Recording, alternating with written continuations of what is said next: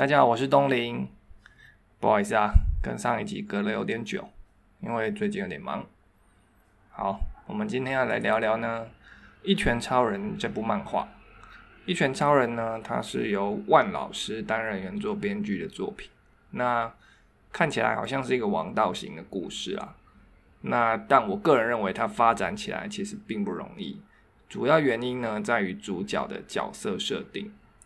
这部漫画的主角呢，奇遇，他一开始的设定就注定他的英雄旅程不会走太远。什么是英雄旅程？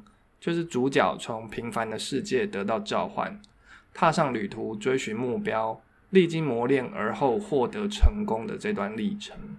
那绝大部分呢，我们看到的超级英雄的角色都会经历过这一段，比如说蜘蛛人、钢铁人、蝙蝠侠、美国队长，巴拉巴拉巴拉巴，太多了。总之呢，他们的过程大多都是如此。然后，就算他们成为超级英雄之后呢，也会持续的追逐实现各种目标，或者是自我提升。所以，他们的英雄旅程可以一直延续下去，读者也可以跟着角色持续成长改变。但是呢，一拳超人的奇遇呢，并不是这样子。他呢，是一个兴趣使然的最强的英雄。无论是身为超级英雄的地位，或者是本身他力量的提升，或者是其他任何，比如说金钱啊、权力啊、欲望等等的面相，基本上在他身上都不存在。他呢，几乎是无欲无求啊，所以他的角色成长幅度就不大。虽然偶尔在漫画里面会看到他试着在英雄体系里面争取排名，但是因为他的个性跟人物设定，他人物设定就是兴趣使然嘛。所以，因为这关系，让他没有把这个英雄这件事情当成工作一样拼命往上冲。那这也是编剧万老师拿捏的微妙的平衡啦。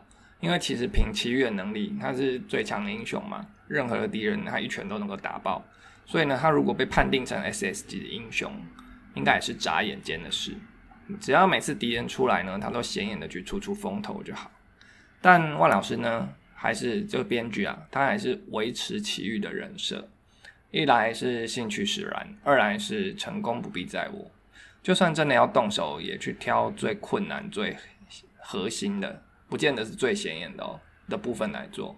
然后呢，在事后呢，他也不会积极的邀功。所以呢，奇遇呢，他在外在呢，他没有积极积极争取地位的行动。内在呢，也没有需要达到什么强烈的欲望要追求，或者是他要追求什么内心平衡等等。他无论是力量，或者是核心的心智，或者是对英雄的定义或想法，他都已经是各种不不可撼动的存在。所以呢，他的人设呢，在一登场的时候就几乎是定型成这样。所以呢，他的改变，他的英雄旅程呢，也等于几乎是走完了。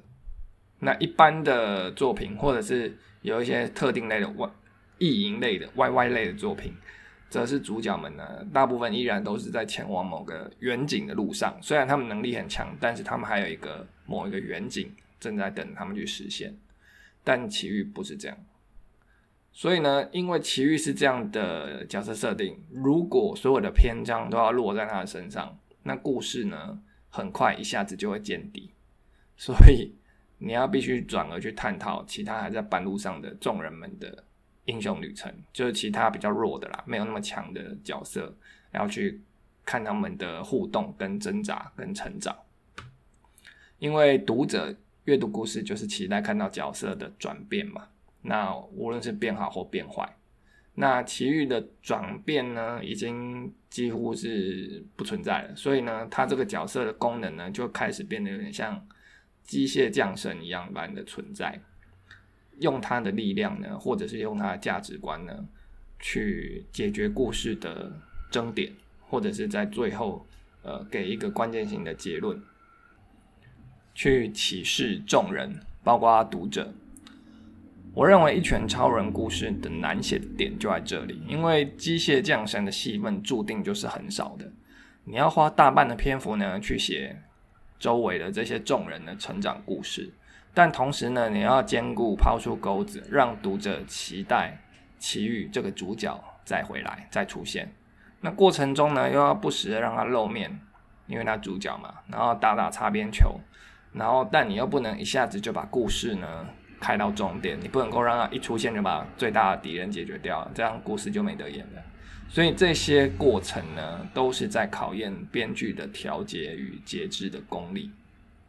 所以现在故事继续发展下去呢，现在登场的敌人越来越强，会不会有一天这个奇遇他再度有一个目标，一个一个呃，例如内心的平衡出现质疑或动摇，或者是说他突然想要成为什么某一个最强的什么英雄，银河系最强英雄，诸如此类，他会不会有这样的改变呢？我个人是觉得不会啦。但如果真的有那么一刻的话，大概那个就是距离完结篇也不远了吧？那个应该就是要进入最后的完结篇才会突然出现的一个小篇章了吧？OK，今天的分享就到这边，我是谢东林，拜拜。